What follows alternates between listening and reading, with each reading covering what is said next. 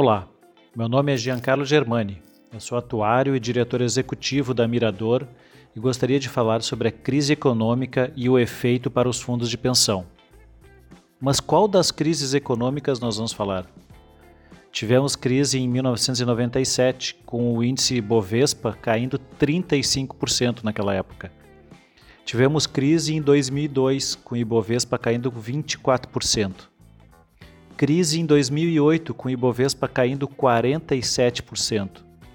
Crise em 2015, com o Ibovespa caindo 22%. E agora, uma crise em 2020, com o índice do Ibovespa caindo 55%. A cada seis ou sete anos vivenciamos crises no mercado financeiro, mas parece sempre ser a primeira. O que de fato precisamos encarar é que essa crise foi diferente, pois tivemos um impacto enorme na saúde pública e uma necessidade de confinamento, desafio que nossa sociedade mais recente não havia passado. Observando os resultados dos planos previdenciários em 2020, o mês de março teve um efeito muito negativo, em que muitos planos tiveram níveis deficitários ultrapassando os limites de tolerância, ou seja, entrando naquela fase em que haverá necessidade de elaboração de planos de equacionamento.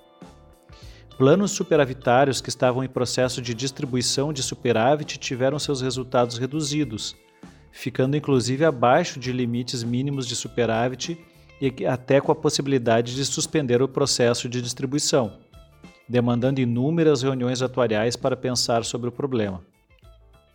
Agora, passados três meses do início da pandemia no Brasil, já visualizamos diversos planos retomando as situações pré-crise e ainda pensando em aproveitar oportunidades que o mercado financeiro oferece.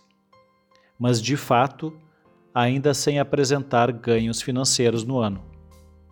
Para o encerramento do exercício de 2020, vislumbram-se resultados financeiros abaixo das metas definidas nos planos e com situações de solvência em patamares menores do que em 2019 mas com relação ao cumprimento do objetivo previdenciário, não verificamos riscos nos estudos que temos realizados nos planos, apesar do peso econômico e social trazido por essa pandemia.